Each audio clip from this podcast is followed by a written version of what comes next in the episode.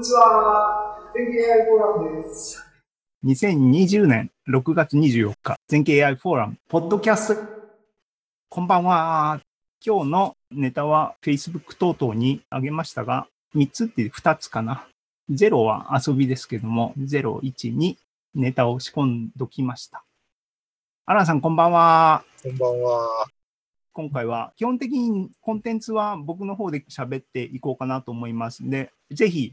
3つのセクションに切ってる予定なので、またいつものようにですね、1つが終わったらですね、アランさん、どんなコメントありますかって軽くいきますので、ね、ゆるくいきたいと思います。あ、原口さん、こんばんは。なんか、かっこいいですね。和服ですか？えっ、ー、と、今日はちょっとホテルにいまして、ホテルの部屋着みたいな感じです。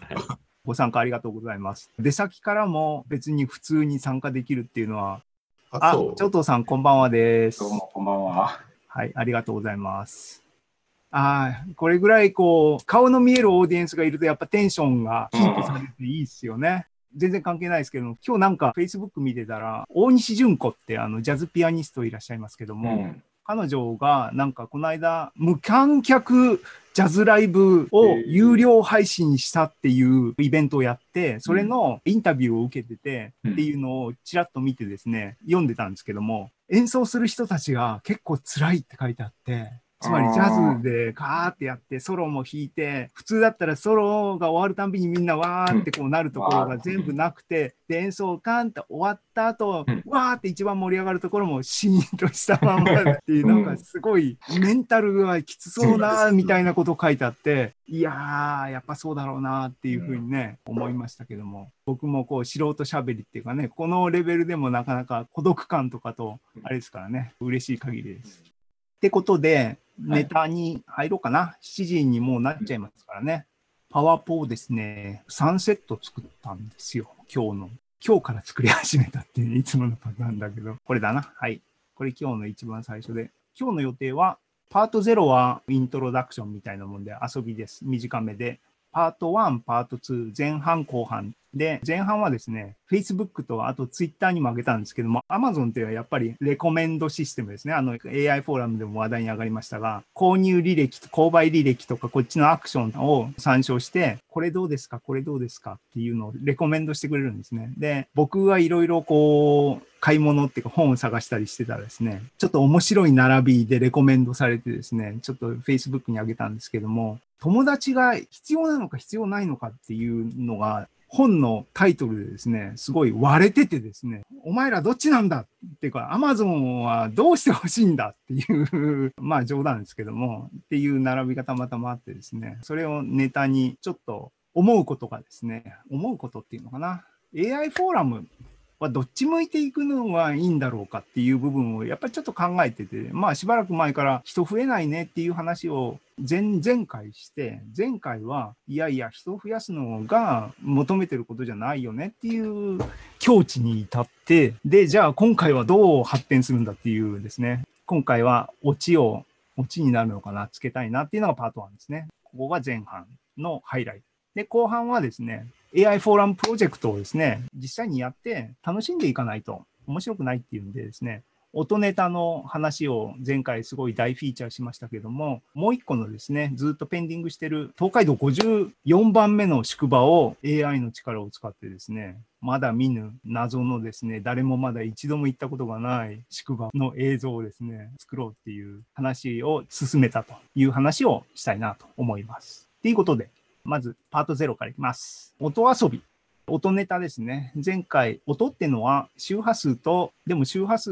のパワーだけじゃなくて、フェーズも考えたら、普通に素朴に考えるよりも、なんかよりリッチなことができそうだなっていうような話をしました。で、そのツールを久しぶりに使ってですね、あちこちやってたら、ちょっと面白い曲っていうのかな、成果っていうのかな、ができたので、こんなクイズをね、ツイッターとフェイスブックにですね、ちょっとアップしてみたんですね。ただし、8人しかまだ見てないんですけど、僕のね、影響力はこれぐらい大きいわけですけども、Do you recognize this song? ということですね、すごく有名な曲、演奏があるんですね。で、これはすごく有名といってもですね、最初に書いたようにジャズマニア向けなんで、ジャズマニアの人にとっては有名ななので、普通の J-POP を聴くような人は 多分知らないと思うんですが、それでもまあ、その範囲ではすごく有名な曲を音程変えたり、テンポ変えたりしてですね、やってたら、全然雰囲気が変わってですね、元歌、これ知ってる人でもわかんないだろうっていう風になったんで、僕はですね。で、僕がそう思うのは、ほぼ要因が分かっていて、音感っていうやつですね。相対音感。カラオケ屋さんに行くとカラオケマシンでキーを変えるって、ああ、ちょっと高いから下げて、ピピピって下げて、スッて歌える人は歌えるんですよね。でも僕とか相対音感。だから移動度ですよね。ドレミファソラシドが、ドの音が上がったり下がったりっていうのは苦手なんですね。つまり、キーが変わると別な音楽っていうふうにどうも捉えちゃうんですよね。なので、そういう影響もあって、これキーを変えてるんですけども、元ネタがわかんないっていうのはより強いのかなと思って、で、音楽のセンスがある人っていうのは、要するにそこが強いわけですよね。なので、ジャズマニアのですね、そういう人たちは、僕にとっては全く違う曲に聞こえるこれをですね、聞いた瞬間に、あ、ああれだってわかるんかなっていう問いかけなんですけども、8人の人しか見てなくて、アンサーはコメントにもまだ入ってないんですが、あの、音が流れます。ボリューム調整、皆さんしてくださいね。うるさいと、あれですか。前回も使った PV っていうキャラクターベースのユーザーインターフェースの僕の書いたプログラムがありますが、これで音を鳴らしてみたいと思いますが、ジャズマニアの方いらっしゃるかどうかわかんないですけども、わかるかと。こんな曲です。Thank you.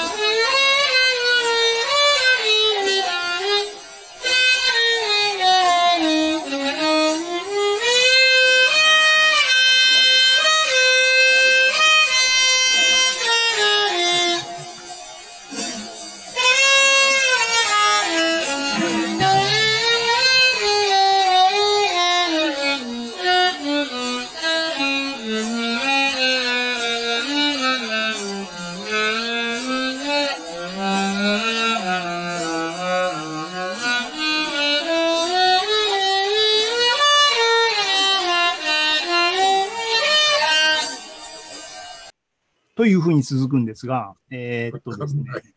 わかんないですか？随分下手くそなサックスプレイヤーだなと思われたかもしれませんですが、これはですね、すごい有名で、世界から尊敬を受けている演奏者の演奏なんですが、まずスピードをですね、4分の1にしてるんですね。すごく遅くしてる。で、オリジナルはだからこれの4倍のスピードで吹いてるんですね。まあ僕はピアノをですね、トレーニングしようと思ってですね、やってて、速いフレーズとかかっこいいなと思うんだけど、とても追いつかないなと思って、そのために PV をですね、開発したようなものなんですが、かつ、さっき言ったように音程もですね、変えたんですね。だから雰囲気が全然違ってっていう話なんですね。じゃあ、オリジナルに近づけていきますね。音程を3ステップ上げて、スピードを4分の1にしたのが今お聞きいただいたやつなので、まずスピードそのままで音程を元のキーに戻します。半音で3ステップなので、単3度上に上げたんですけども、単3度を下に戻して、オリジナルのキーにしていきます。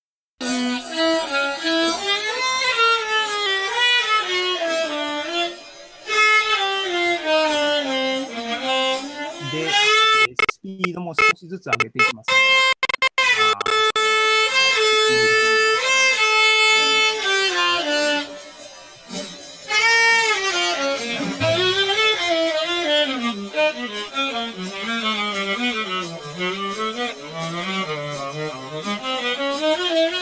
これ倍にしたので、オリジナルの半分の速度なんですね。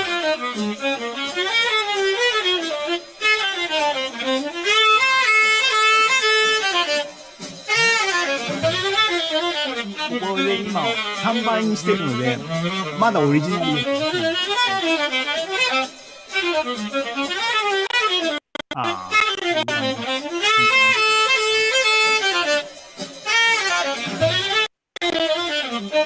もうこのスピードは僕は絶対に追いつかないですね。ピアノで片手で。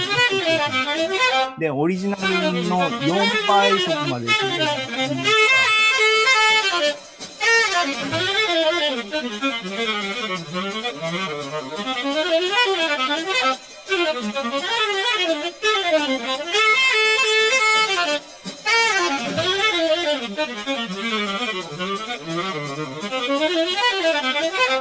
ていうここまでで、さあ、分かってる人は いるでしょうか？あみんな首を振ってます。ちなみに、ジャズはお聞きになりますか？聞かないんですね、やっぱりね。スライドに戻りますけど、で、クイズ出した。PV で3つアップして、あ、ちなみにですね、この僕が作った、作ったっていう作曲したわけじゃなくて、今あの PV 使ってスピードを遅くしてピッチ上げただけですけども、勝手にタイトルをつけてですね、3 ups, 4 downs っていうタイトルを勝手につけたんですけども、3半音上げて4分の1にテンポを落としたっていうんで、今まさにここのスライドに書いてあるように、元に戻したのをお聞きいただいたんですね。で、正解は、ジョン・コルトレーンは皆さんご存知ですよね？名前だけは知ってる。ジョン・コルトレーンのアルバムのですね、これ50年代後半のすごいクラシックなんですけども、ジャイアント・ステップスっていう有名な曲がタイトルについてるジャイアント・ステップスというアルバムの中に入ってるカウントダウンっていう曲なんですね。これ僕が今すごく4分の1ぐらいにスピードを遅くしてですね、フレージングをですね、ピアノのトレーニングで今やってるんですけども、いろいろこうやってスローにしてトレーニング、ピアノ、フレージングを勉強してたんですけども、なんかちょっとね、思ってる素人考えですね。コナン君みたいですね、ここにはこう、みんなの誤解があるんではないかっていうことをちょっと問うてですね、もし指揮者がですね、専門家の人が世の中にいたらなんかあの教えてもらったら嬉しいなと思うんですけども、今の曲を YouTube でカウントダウン、ジョン・コルトレーンで検索して聞いてもらえればわかるんですが、今のピロピロピロピロっていうのがですね、ドラムソロがワンコーラスぐらい続いた後に、いきなりピロピロって始まるんですね。で、あれって普通のジャズの感じだとソロなんですね。で、アドリブのパート。で、普通はジャズの演奏っていうのはテーマっていうオリジナルの曲を普通に演奏ワンコーラスして、そこから各楽器がソロを取っていって回していって、最後にみんな終わったらもう一回あとテーマを一回流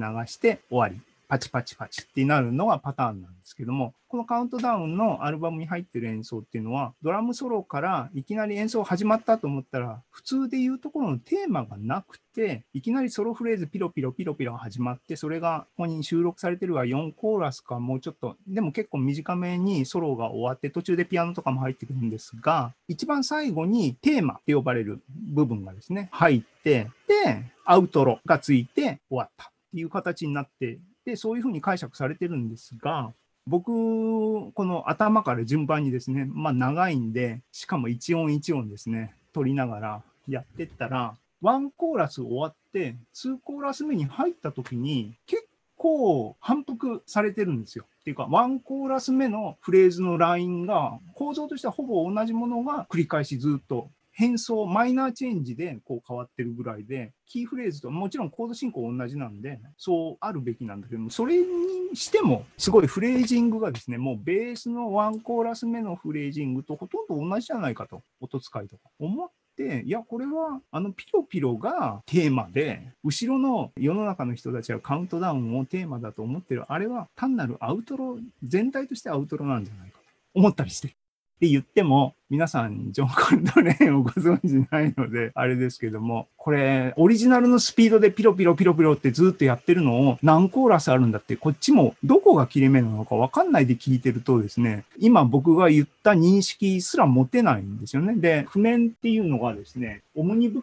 っていうのは、これ買っちゃってるんですけども、世の中にですね、ジョン・コルトレーンのオムニブックがあるんですけども、世の中にはもうすでにトランスクリプトしている人がいて、これを参考にしながら僕も自分で勉強ですからね、やってるんですけども、いや、まるっきり同じじゃん出始めのね、ところとか、まるっきり同じじゃんと思って、そんな風に思ってなかったので、耳で聞いてるうちはね、こう思ったっていう話なんですけども、だから何っていう話ではありません。なので、パートゼロでおまけとしてのネタでしたけども、そのように日々ね、コロナでうちに自粛してる中でですね、やっとピアノも毎日触れる環境になったので、やっとやりたいやりたいと思ってたのでやってるんですが、なんかね、上達しない。っ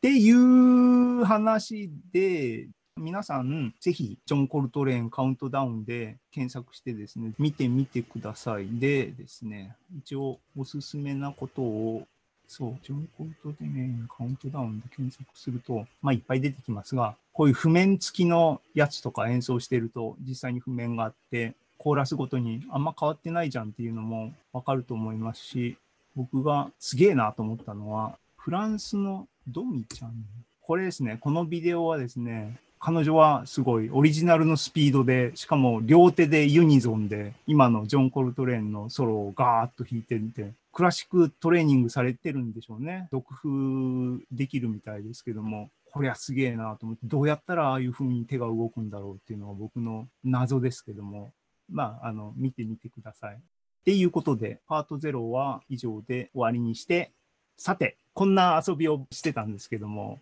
アランさん、なんか、何をやっとんだっていう 話でもいい。いや、あれ、リアルタイムで計算してるんですよね。僕のあの PV ってプログラムはそうです。CPU で計算してます。すごいですね。いや、単純にそうも、もちろん、あの、長藤さんが涼しい顔してるように、そんな膨大な計算ではないんですけどね。おー PV は、あのね、音系で、それこそピアノを練習してる人は、あ、もうちょっと遅くしてほしいとかっていう、ね、お子さんがピアノ習ってる方とかは、ぜひ、あの、PV をコンパイルして、プログラムで演奏しだければ、かなとおすすめです。っていうことで、あの、長藤さん笑われてますが、なんかコメントはありますでしょうか？ないですよ、何も。音楽とかはどういう音楽を聴かれるんですか？あ、僕ですか？いあの、こう見えて一応ピアノやってたんですよ。おクラシック。なんで、はい、そうです、そうです。どれぐらいやってたんですか？バイエル、小学校2年ぐらいでやめちゃったとか。どのくらいって言ったらいいんだろう。あの、ベートーベンのソナタとか弾いてました。え、何歳までやってたんですか？中学ぐらいまでやってて、すごいすごい。高校もうちょろっとやってたぐらいの感じですかね。教えてください。いや、僕もう弾けないですよ。なんでやめちゃったんですか？って人のことなのにね。もったいない。